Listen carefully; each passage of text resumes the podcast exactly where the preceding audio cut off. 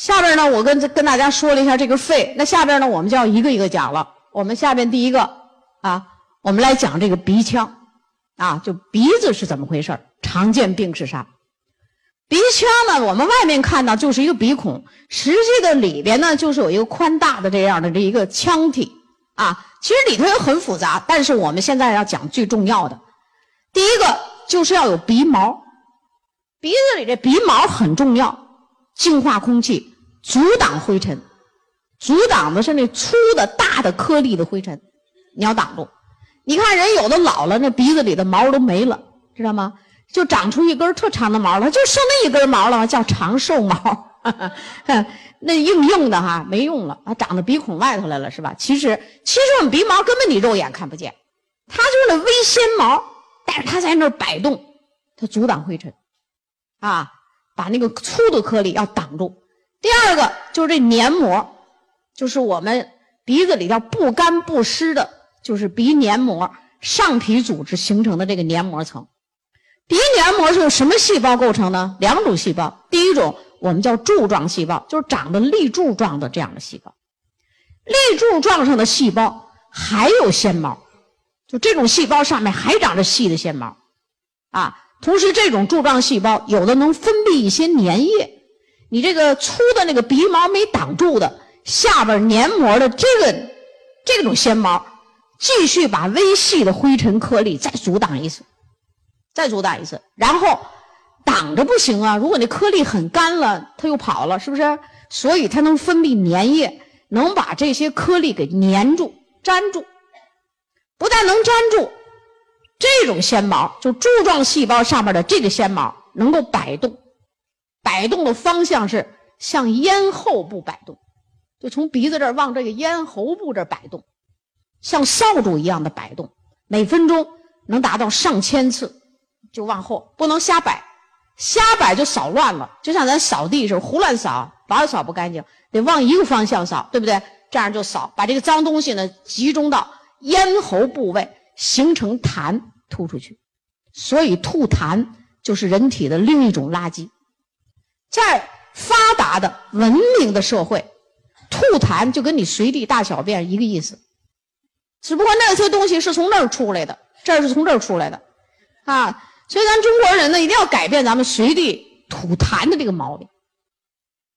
那老外啊，啊，和过去哈，从香港说从那罗湖关口啊进入咱们这大陆了，从香港进入大，咱咱也别说什么从欧洲、美洲国家，这不说，说这个香港人啊，从罗湖关口啊进入咱们这边了，第一感觉就是满地是痰，味道酸臭。为什么？我们酸性体质的人多，吐痰。南方空气湿润。潮湿，吐的那个痰到地下，它一半会儿都干不了。一口一口痰，你得你得躲着这个痰呢，迈步。我们北方啊，吐的痰再拿脚搓吧搓吧得蒸发了，啊，蒸发了蒸发哪儿去了？还不是在自然界吗？还不是在空气中吗？你知道吧？所以说一定不要随地吐痰，这痰就是人体的另一种垃圾，就像你大小便的这个垃圾是一样的排泄物，啊。所以这个鼻毛，这个鼻黏膜的这个柱状细胞相当的厉害。柱状细胞能分泌粘液，它不但能粘住灰尘，它里边还有一种蛋白质的成分，啊，这个蛋白质的成分我们叫溶菌酶，溶解的溶，细菌的菌，溶菌酶，这得是蛋白质，啊，为什么呢？这个溶菌酶有什么作用呢？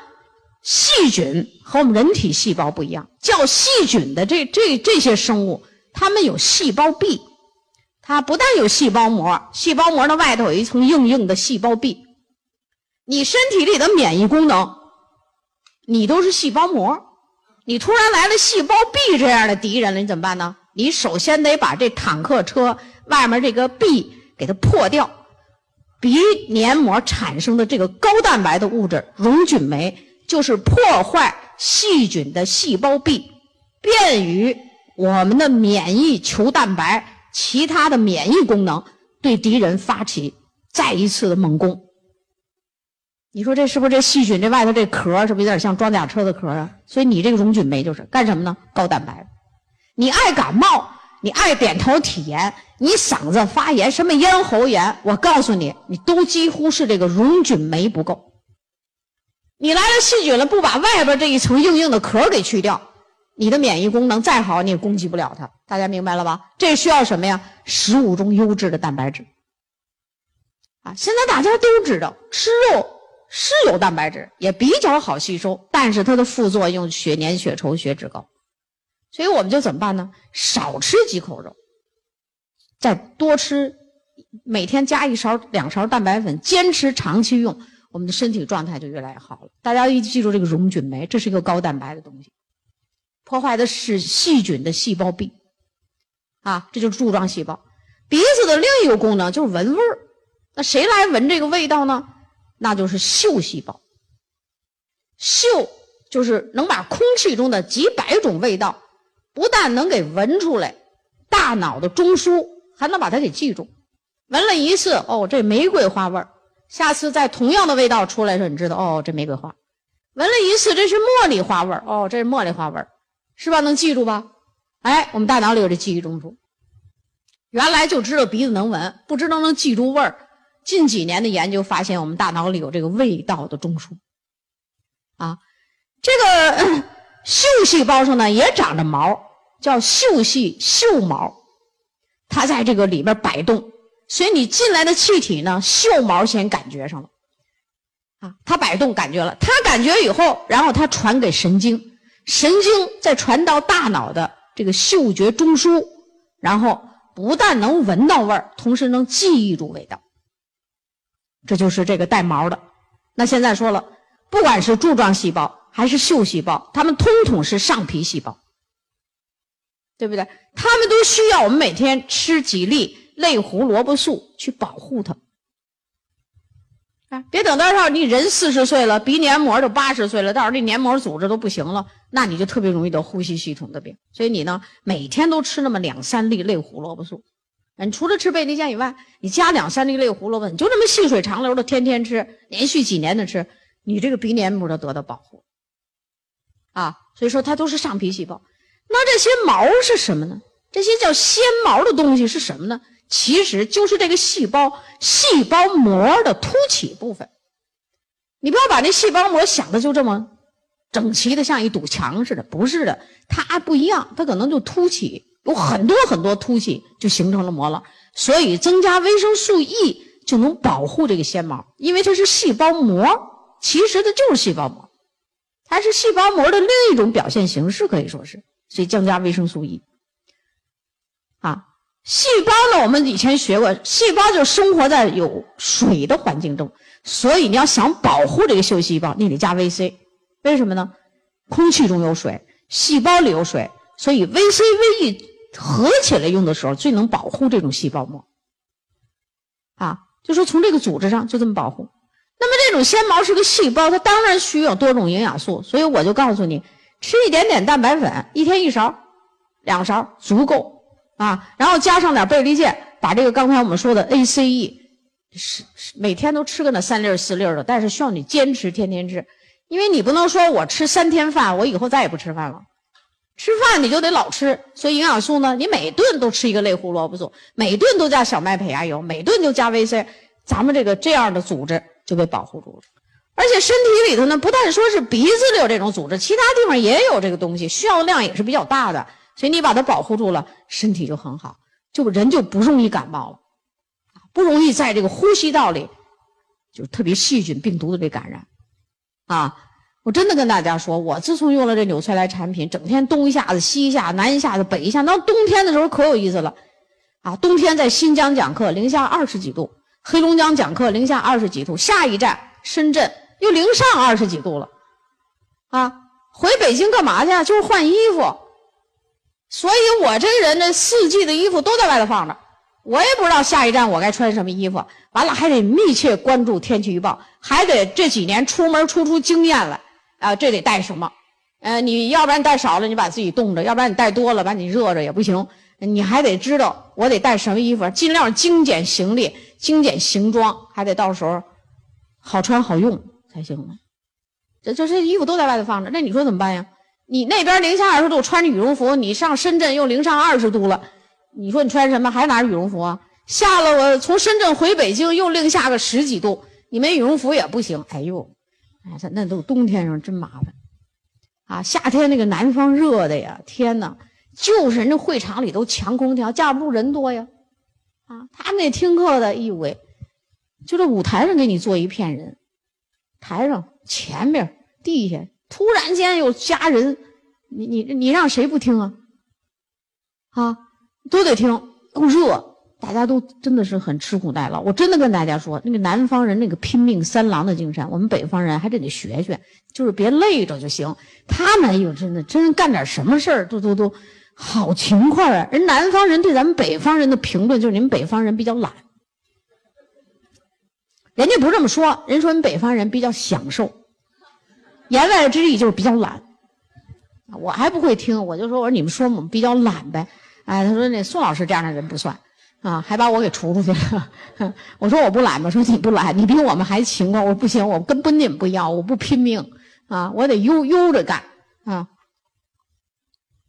鼻子里头大家明白了吧？所以它要净化空气，还得呢，哎，就是要对这闻味儿有一个功能。那鼻子里头这些都是什么呀？我没有讲，其实这个鼻黏膜并不是光光滑滑的。它鼓起来，这叫鼻甲，啊，甲鼓起来的肌，这鼓起来的这个什么呢？如果没有这些鼓起来的这些软骨组织，那我们这个空气进到鼻子里，揉一下就进去了，是不是这些柱状细胞、嗅细胞就不能充分的发挥作用？咱们得在那空气在里头这么走，慢慢的拐着弯走，这些东西就充分的接触就能发挥作用了。这个东西很像，就是我们北方这暖气。房间里暖气，它就这么鼓鼓来弯弯去的，啊！而且这个鼻黏膜的下头就叫黏膜下层，黏膜下层有丰富的血管，这个空气在里头这么一走，不但被这些纤毛啊、什么溶菌酶啊处理了，同时走得慢，温暖了，最后这个空气就变成了比较清洁、温暖的这种空气，向下一个环节走，这是不是保护了我们的肺啊？所以这是鼻甲。哎呦，你别以为咱们北方人说个暖气没什么，那海南的人不知道什么东西叫暖气。我女儿在医药科大学上学，他们班有一个是海南的，说是跟暖气照张相。我说干嘛呀？他说他们家的爸爸妈妈不知道什么东西叫暖气。哦，我说对，这就像咱们上北方、南方是跟大海照一相，跟椰子树照一相。嗯，这咱这没有，人家没见过暖气，人给暖气照一相。那鼻子里那个，我说你跟他说，鼻子里那像暖气，就逗着玩呢，啊，那里就这么弯弯的走，最后空气被净化了啊，这就是黏膜下层，大家要补充上，黏膜下层有丰富的血管，有些人就这鼻黏膜层很脆弱很薄，鼻子特爱出血，有这样的吧？哎呀，干脆干燥一下，哇哇滴的几滴的血，呃，有的时候感冒了擤个鼻涕来血，有时候抠抠鼻涕也来血。啊，鼻黏膜下面丰富的血管，它的正常生理功能就是温暖空气，使外界寒冷不干净的空气通过鼻腔的处理变成比较清洁温暖的空气，然后进入气管。你看这人，什么叫高等动物？什么叫智慧动物？它就和那个不一样啊！所以这些动物呢，就说咱们人了，你们这个人上头也没长皮，也没有毛，也没有那像大虎牙。可是你们能战胜老虎，凭的什么呀？智慧。其实人的这个结构都很智慧，啊，有的人呢就学着学着觉得，哎呀，我可不当医生了。这些东西都是药做出来的呀，不是，这都是吃饭养出来的，遗传基因吃饭养出来的。所以营养学，自从安利公司进中国，在全世界有这么一个说法。营养学在中国得到了最大的发展，最大的发展，啊！而且这叫什么？第二次世界营养大潮，就咱们这安利公司给带动的。第一次是什么时候？一九三几年，发现了各种维生素、矿物质在人体的含量和作用，啊！第二次高潮就是在我们这十三亿的中国掀起了这个营养大高潮。这是安利公司进中国带来的，是金钱买不来的效益。啊，是金钱买不来的。要不然，就咱这心脑血管病，我告诉你，糖尿病的癌症，恐怕比现在还得多得多。好了，我们来讲常见病，那我们就讲病，讲前面的知识就是讲病啊。第一个，急性鼻炎，急性鼻炎是随感冒而来，就随感冒来，它可能是病毒性的、细菌性的，病毒、细菌。也可能是细菌、病毒混合性的，啊！但是从九十年代以后，世界卫生组织就说了，我们人类现在说感冒的这个，百分之九十以上的人都是病毒性的，啊，就它跟感冒而来。那么急性鼻炎的表现是什么呢？就是鼻子有分泌物，但是这个分泌物不是那个浓鼻涕，不是那个黄颜色的浓鼻涕，就滴滴答答的那个清鼻涕水儿。我们在医学上管它叫卡他性炎症，它跟就你感冒的时候，对引起感冒的病毒的这个这个毒素很敏感，其实就是过敏的一种表现。哒哒哒哒，它就流里吸鼻涕了，要把这有毒的东西啊排出去，或者说呢，可能跟这个冷空气，当时你免疫功能下降，跟这冷空气接触你比较敏感，于是这个人。就开始产生这种吸鼻涕声，我们叫卡他性炎症。一说卡他性炎症，就是那个吸的，不是那浓鼻涕，啊，这就是鼻子的分泌物，啊，急性鼻炎，而且有的人，哎呀，老醒不醒，滴滴答答没完没完，这很厉害，啊，这随感冒而来。在这种情况下，只要能你能随着感冒的好转，这鼻子也就好了，所以不算什么事儿。那怎么对付感冒呢？感冒来临的时候，你特别要记住。蛋白粉不一定需要你加量，比如你平时就吃一两勺，你就这行了，就可以，啊，因为你这时候啊免疫力下降，肝的工作都很大，所以你这个时候呢，平时只要你吃一两勺两勺，现在就没问题，你就可以就继续吃。但是需要你加强的是维 C 比如说你也吃贝利健，你就正常吃，但感冒来临的时候你要加维 C。维 C，比如说，说我吃了贝利健了，我感冒到底我应该吃多少？每个人也不一样，多的你一一气儿一口气儿就可以把咱这成人维 C 吃四片。你想想四片是多少啊？一片的 VC 含量是二百五十毫克，四片才一千毫克，对不对？不大呀，只要你胃口能受得了，胃口不好的人呢，你就吃几口饭啊，吃几口馒头米饭。你再吃这 VC，胃也就不不难受了。一天吃四片，然后一天要吃个三四顿，就是一定要猛猛的火力把这个病毒给控制住，不要让它泛滥成灾。然后你同时可以 VC 大蒜片，大蒜片叫土里生出的维生素，而且它迅速的提高免疫功能。你吃鲜大蒜更好，但是鲜大蒜谁能吃多少啊？所以你就吃大蒜片。大蒜片就咱现在这大蒜片。平时我们对付慢性病的时候，一顿吃两粒。现在就是感冒，你就特别明确自己是感冒，或者就明确是气管炎，就肺炎，你就一口气吃四粒也没事儿我经常这么吃，家里人这么吃四粒，两三天肯定好转，甚至于头天晚上吃了，第二天就好了。有的时候，然后再加那么三四粒，这一顿再加三四粒类胡萝卜素，因为它都是黏膜组织在那发生病变了，所以你再加那个。肯定能好，啊，这时候这个病毒啊就被控制住了。还有些人呢，你可以加松果菊，啊，松果菊不用吃那么多，你就吃两粒就行，啊，它那个作用是叫刺激免疫系统，我们不需要给予很大的刺激。这时候我们要要要外来的这个营养素，赶紧让我们的细胞就是免疫功能提高。VC 加量，什么大蒜片加量，类胡萝卜素加量，加量的目的是什么呀？就是让我们的。免疫球蛋白活性提高，免疫球蛋白活性提高，免疫细胞活力增强。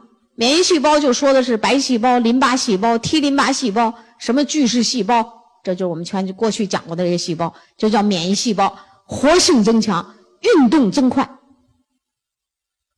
细胞都能得到信息。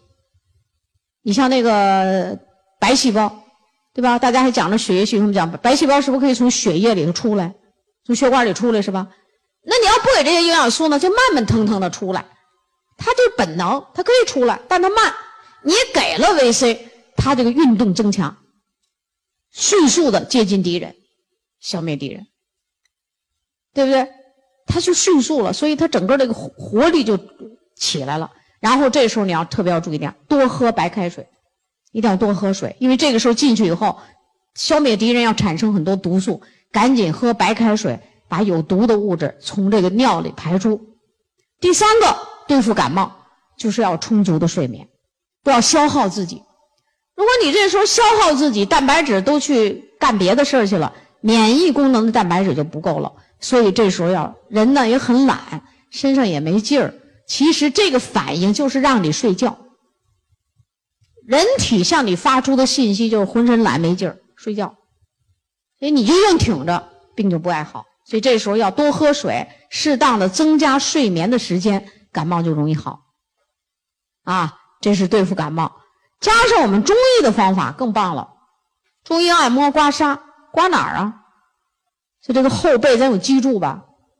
脊柱哈，脊柱旁开，向左右旁开一寸左右，一寸。你当然那胖的人呢，这那后背宽的人呢，那你就多点就一寸左右。这一寸指的是什么呀？就你这个食指的中间的这个阶段，中间的这个同身寸一寸一寸半，两边全部是我们通向我们五脏六腑的各个穴位。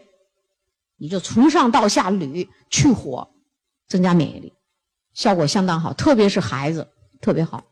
我们家那小一点有病，他现在就知道，趴沙发上，我说的，我给你捋捋，然后捋了。有时候我忙，我说换别人捋捋，不行，他们捋的那个不对，干啥的使那劲儿不对，啊，有的给弄的那皮挺疼，其实这需要那个劲儿往下压一点捋，但是你又不能使太大劲儿，这小孩他都他都说不对。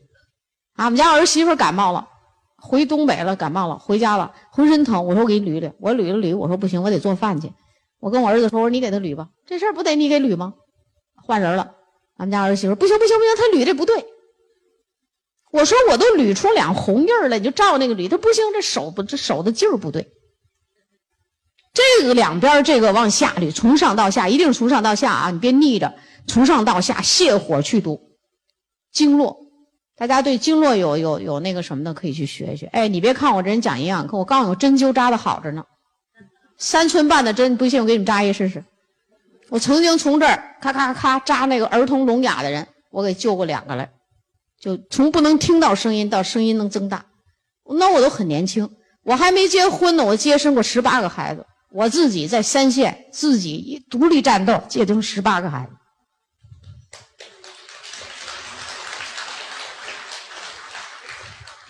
所以这人的一生都需要积累，是吧？敢干还得，啊，那时候在三线呢，来不来挖着挖着塌方，给那民工都埋土里头，干嘛？那地方西北那陕西那块就那古墓，行了，就开始救这挖到土里的人，鼻子嘴里眼全是那黄土面子。就我这么一个刚从大学里毕业出来的这么个医生，啊，但是我在当地很有名，这就是我我就基础比较好，白天先救你不死，晚上赶紧翻书瞅下一步怎么办。白天咱先过难关不死，我抢救过一次食物中毒，就吃那扁豆没做熟，知道不？扁豆有毒，叫毒扁豆底没熟。他们那个建筑队，包括医生、护士三个人，加上二百多个人，全都发高烧，我一人抢救。给我到晚上累的我不吃不喝，我自己扑通一屁股坐地下了，也休克了。啊！但是呢，喝了点水，他们知道，我就赶紧说迷迷糊糊，赶紧快给我冲冲杯白开水喝，放糖。血糖喝上水又好了，再继续抢救这些人。所以今天给大家讲营养课，真的这不是一日之功，知道吗？这都几十年干出来的，哎，几十年干出来的啊。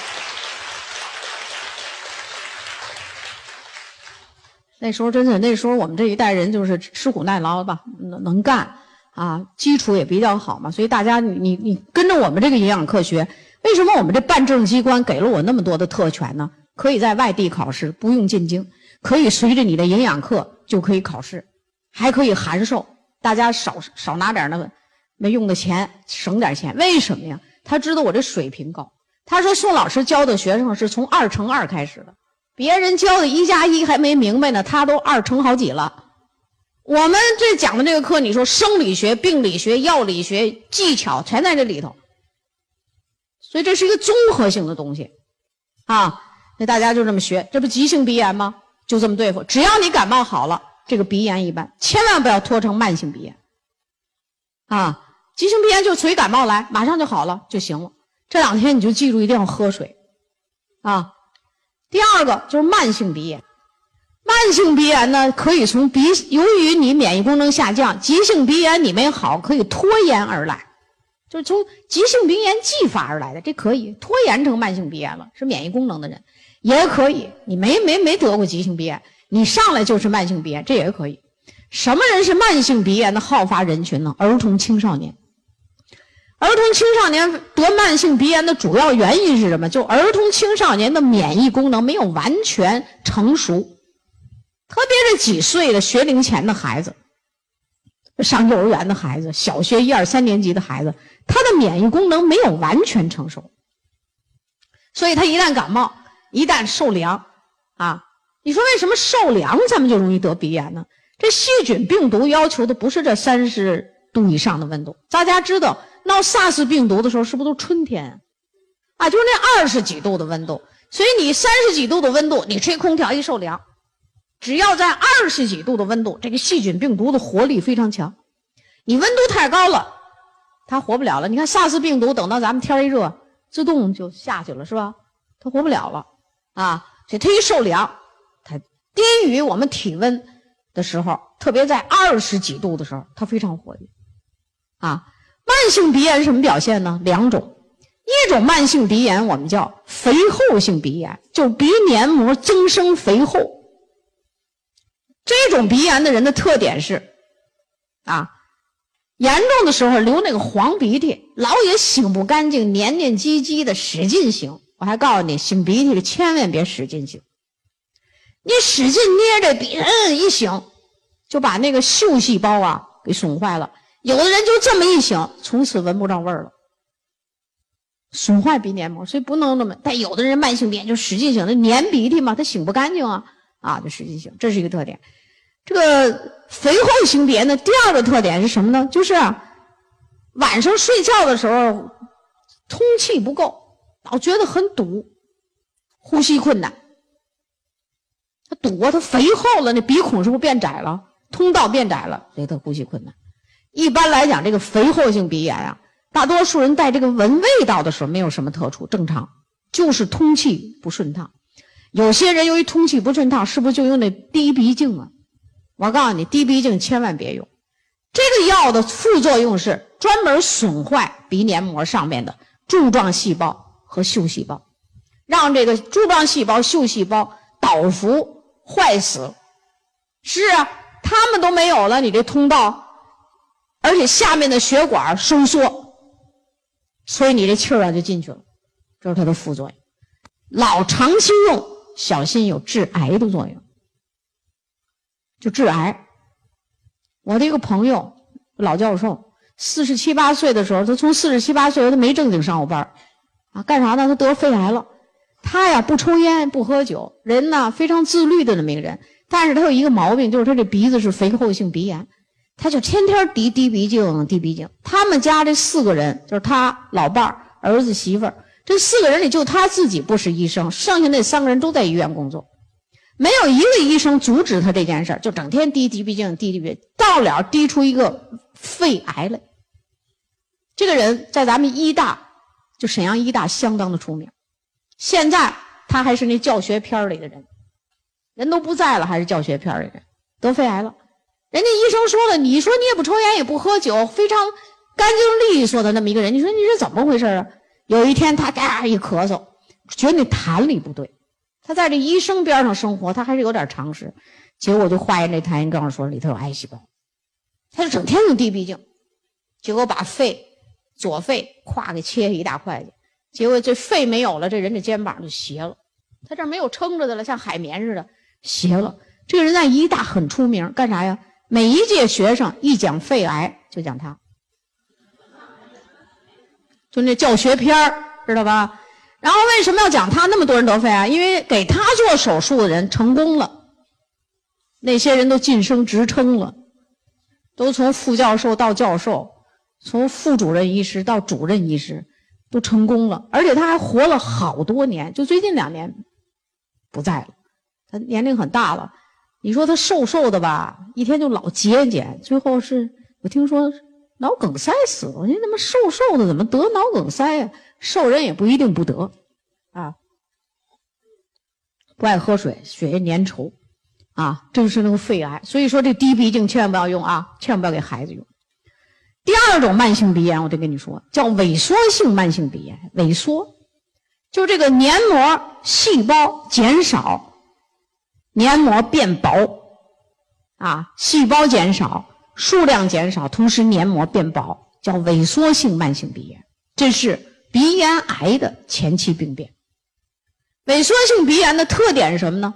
嗨，就觉得那个空气呀，抽抽的往里进，就通气相当的畅通，没鼻毛了，也没黏膜也萎缩了，这鼻孔是不是就相当大了？那通道嗖嗖的往里进这冷空气，特别到冬天，哎呦，我觉得一口气儿都进去。啊，第二个特点，有些人严重的损坏了这个嗅细胞的时候，出现什么呢？这个鼻黏，就是房间里什么味儿都没有啊，他自己能闻到一些怪味儿。经常闻到的味儿就是臭球鞋味儿、臭带鱼味儿，就腥臭味儿。其实房间里没有这东西啊，就能闻到异味儿。也有的人什么味儿也闻不着。就在咱们沈阳公司，我讲这课的时候，一个妈妈，某个医院的护士，听完了课下午不来了，走了，干嘛呀？他儿子十一岁，好长时间了，就跟他说：“我怎么一进咱们家，我就老闻着臭球鞋味儿、臭带鱼味儿？”他妈也没在意。后来他一听这课害怕了，领着孩子一检查，鼻癌早期。早期是什么呀？先是黏膜萎缩。人呐，其实得癌症，我告诉你，它有一个原理，其实是自己救自己。你不萎缩变薄吗？我这细胞着急，你都萎缩了，怎么能行啊？我就增生，突然 DNA 发疯似的增生，于是这个黏膜细胞就变成鳞状化。这时候他就发现早期黏膜细胞、鼻黏膜细胞鳞状化。还行，他就这么上午听课，下午走了，告诉我不行，我得走了，啊，因为跟他很熟悉，走了。我说你干嘛去？他说我儿子就是你说的这，不行，我得领他看病去。过了两天诊断出来，吓坏了，还行，发现的早，加上我们纽崔莱，加上一点点小孩儿也不敢做太厉害的放疗，还还行，好了。我说你别做放疗了，你就用咱纽崔莱，类胡萝卜素给吃。你说都十一岁了，你就给我一顿吃三粒，一天吃个三四次。后来还行，转过来了。大家看这萎缩性鼻炎是不是癌症的前期啊？在我们北方讲这件事你们都不害怕。广州是我们国家鼻咽癌的高发期，广州、海南。你在广州说谁鼻子不舒服了，一个个那头发都竖起来了。哎，不行，宋老师，我母亲这两天这鼻子怎么怎么地？为什么？他们这鼻咽癌太厉害了。鼻咽癌这个病很讨厌在哪儿呢？它是癌症。你说你做化疗。从血液里来点化疗药物到达鼻子这儿是不是太难了？哎呦，所以效果不好怎么办？就放疗、放射线，局部的做这种放疗。再厉害了吧？做手术，哎呀，那个做手术破坏面容，鼻子这有癌症了，它这周围淋巴管、血管相当的丰富，这是不是叫危险三角区啊？然后为了清除癌细胞，就整个把脸中间这块都给破坏挖下去了。做完手术的人。都得戴一假面具，像那大头娃娃似的，啊，像那个四川那变脸的似的，弄一假面具。你像我们在医院里头，有时候晚上值班就你自己值班，你突然去上洗手间，你碰见这么一个人，你不害怕呀？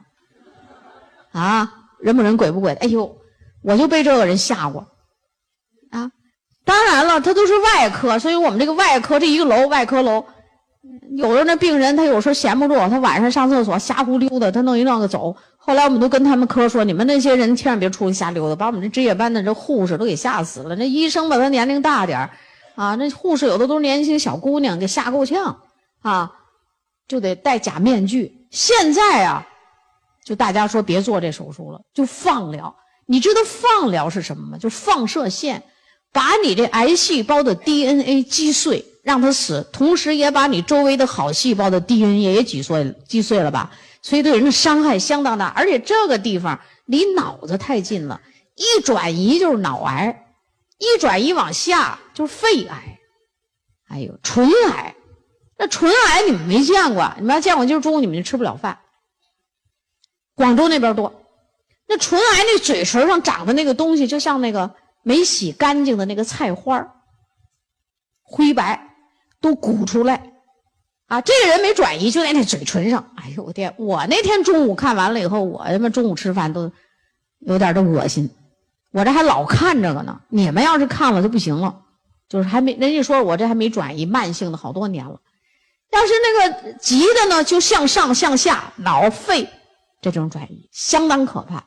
所以这个你遇到鼻炎的时候，慢性萎缩性胃炎，你千万要记住，一定要把预防癌症放在首位，用营养素。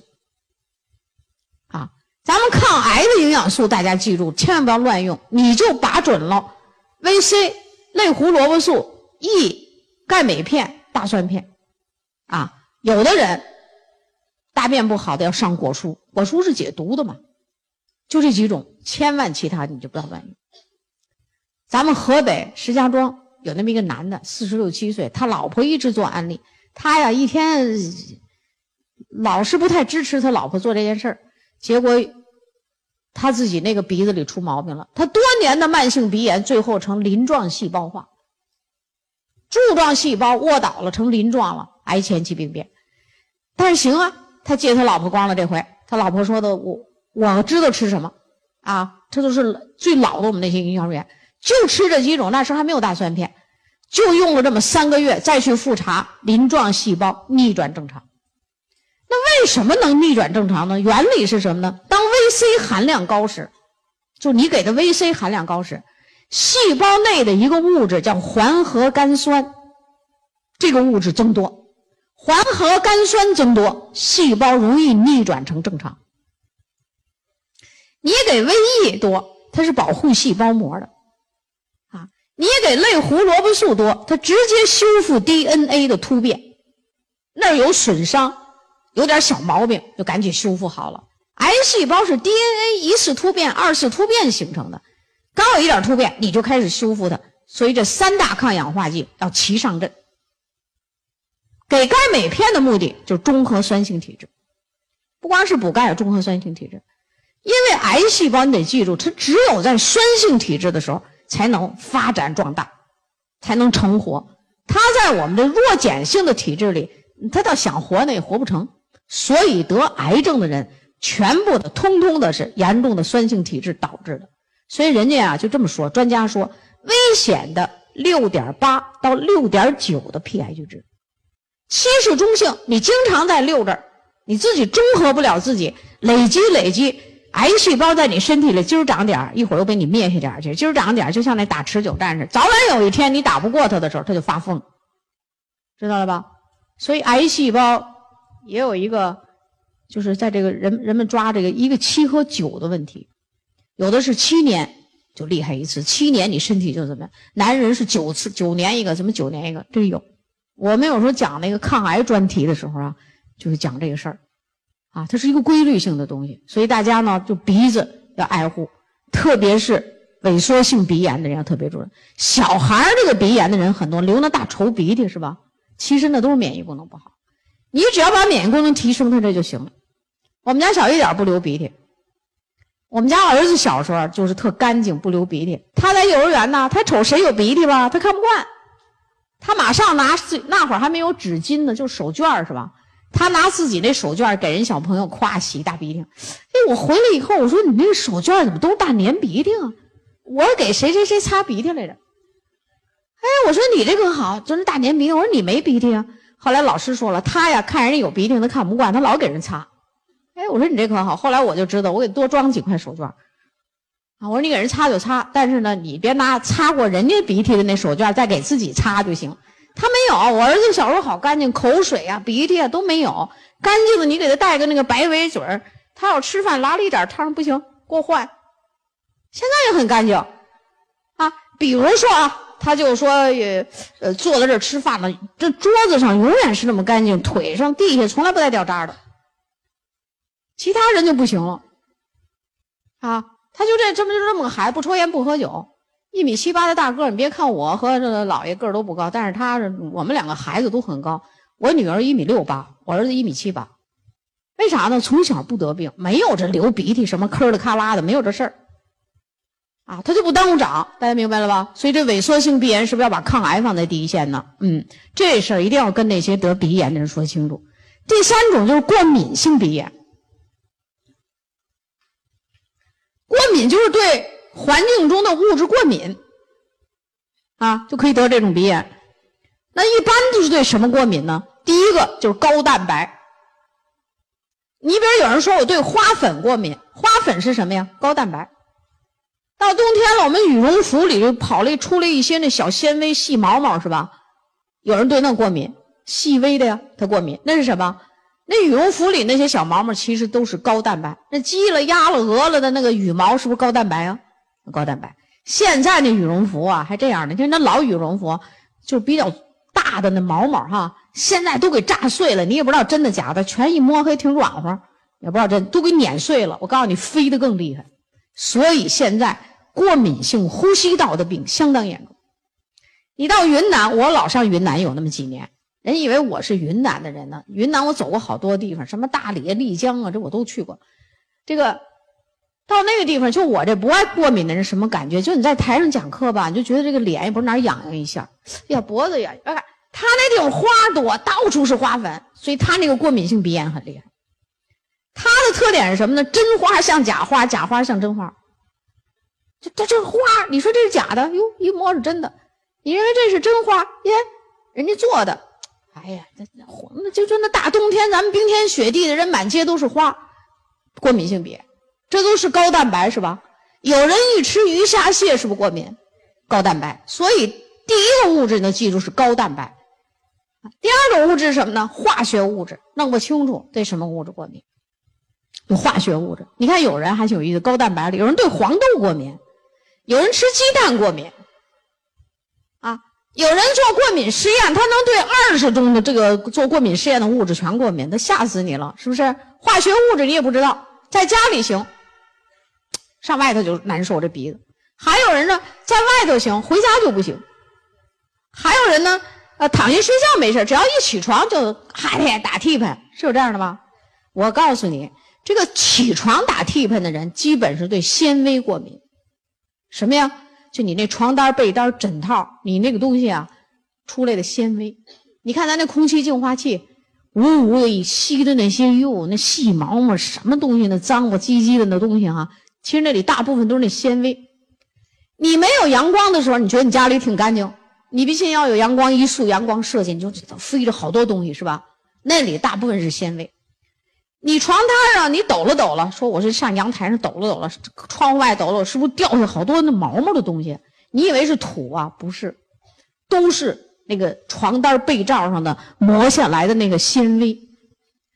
越是纯棉的，掉的越凶。为什么纯棉的大家容易折断是吧？纯棉的衣服透气是吧？换上化纤了就不容易坏了是吧？哎，越是纯棉的都。所以人家专家说了，你这个老用这个纯棉的什么被罩、枕头的人，你不能弄得太旧了，差不离你就得换。然后那旧的你干点别的去。你看那五越是好酒店，全是新被罩；越那不怎地儿的，都是那好酒店剃下来的那东西。干啥呀？你有的人一住那不好酒店就难受。我告诉你就对这被罩上的纤维过敏。纤维有好多人都跟我说，我一起床就打嚏了。我说我告诉你就你家那被子该换了，赶紧换新的就好了。哎，换了就好了。这相关的知识你都得有吧？他这不是说你光有营养素怎么样？关键是你环境中什么过敏？注意，那过敏性鼻炎有这么复杂的东西，那用什么营养素呢？第一，蛋白粉不要用。你看他对高蛋白过敏，那那那咱们这也是蛋白粉啊啊？为什么他对高蛋白过敏呢？他那个身体的免疫功能对这个高蛋白的东西十分过敏，他身体里的很多东西对这个。蛋白质的这个消化吸收，它不能把它变成最小的分子，比较大，免疫功能认出来了，本来是个蛋白质，他一认，哟，这可能是什么异物，吞噬，结果过敏了。它是这样，我们说免疫功能啊叫双刃剑，就是像剑有两个锋，是吧？一个剑冲着外来物，细菌、病毒、微生物，就自然界进入你人体的；另一个剑锋冲着你自己，监视你自己的身体。一般过敏的人，我告诉你，他有一个原理，就是冲着自己身体监测自己细胞的这个刀剑比较锋利，明白了？所以这也叫自杀行为。但在过敏里还不怎么说，我们有些病就更厉害了，就到了自杀行为的这种病。所以在过敏性鼻炎里，配方你记住，蛋白粉不要马上用，不是不能吃，你不要急着用它，可能会让它过敏加重。啊，那你用什么呢？钙镁片、VC、类胡萝卜素，就这三种，别的不要用。严重过敏的人，这个三种的配量全稳定了。可以加松果菊，调整免疫功能正常化。你看，咱松果菊是这么说的：除了有急速的增加免疫功能以外，它的第二个作用就是平衡免疫功能，调整免疫功能正常化。这什么意思？就是让这双刃剑的两个刀锋能平衡在身体里头发挥作用，哪个也不能过快，哪个也不能太慢，是吧？都正常，这就是松果菊。但是我们的要求是，先用基础产品。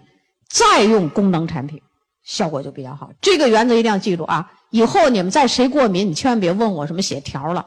我看这种条我特烦的很，因为我都把着手，差点就把着你手记笔记了。我们家小一点，你比你问董丽芳老师，昨天是不是让我把着手配方来着？就让我把着手给你们写配方。他觉得这个事儿我不会认字，但是你把着我手写，还问我这四个二是啥意思？我说四个二就是早晨吃，晚上中午吃，晚上吃，睡觉前吃。现在知道了，最后那个数四个的最后那个数是睡觉前吃。我就差点把手写了吧。我再给你加一句：所有过敏的人都用此，都用这几个营养素。你不要着急，非要给人吃蛋白粉，又非要给人什么吃多宝片，非要吃 B 族，别吃。啊。别吃，就这样。这是我多年的经验。就现在咱们讲八大系统课，不是光讲原理，咱要给你分享全国人我们安利朋友在做这件事的时候，大家共同的经验，我来分享给你。所以你要记住这个啊，你别着急。你有的人特烦人，过敏吧，人刚好一点，非要给人吃蛋白粉，得厉害了。人过敏刚好吧，非要给人吃贝利健，我说你别吃。那为什么不能吃贝利健这样的东西呢？B 族含量高。过敏的人，你到医院看病去，医生给你什么呀？镇静，让你吃完了睡觉是吧？哎，镇静就是心率慢，血液流动慢，什么什么都慢。你吃 B 族什么兴奋，血液流动的快，心脏功能增强，血液流动的快，神经末梢敏感得。你说过敏加加重不？肯定加重。所以那个就不吃，不是他不需要，就是他现在有这个毛病，那个不能吃。那个东西都是好东西，就是他现在不能吃，等以后好了，我们再慢慢来，知道了吧？我们现在有一个人，就是十年的过敏性鼻炎，花一堆钱治，四十几岁一个人，我们只用营养素用了七天，他说他那症状好了百分之九十，给我报了个喜讯啊！南方的广州那边的人，他们鼻子一出问题老害怕了，我说继续用，千万别大意，要用三个月，好了都给我用三个月，维持治疗吗？稳固治疗吗？现在越用越好，啊，所以这个我们这儿的经验啊还是挺多的，所以大家就你就记住了，你就别着急。咱有的人特烦人，哎，你你跟他说不吃蛋白粉，他的一会儿老朋友很熟悉，说老师我就想给我这小侄女吃蛋白粉，我第一遍我不理他，第二遍又跟我说我还不理他，他就知道我不理他，第三遍拿营养师证我给他发一短信，我说你要再跟我说吃蛋白粉的人，我告诉你我把你营养师证我给你吊销，再也不敢找我了。你说这叫什么人呢？这这讲着课的喊着号的告诉你就这几种有用，几种最好。你说你干嘛呀你？我不吃，我小侄女她不太吃肉，她缺蛋白。我说我知道她缺蛋白，但是过敏的这个病，如果好不了，她什么都不敢吃。她好了，她就慢慢可以说。你着什么急呀你？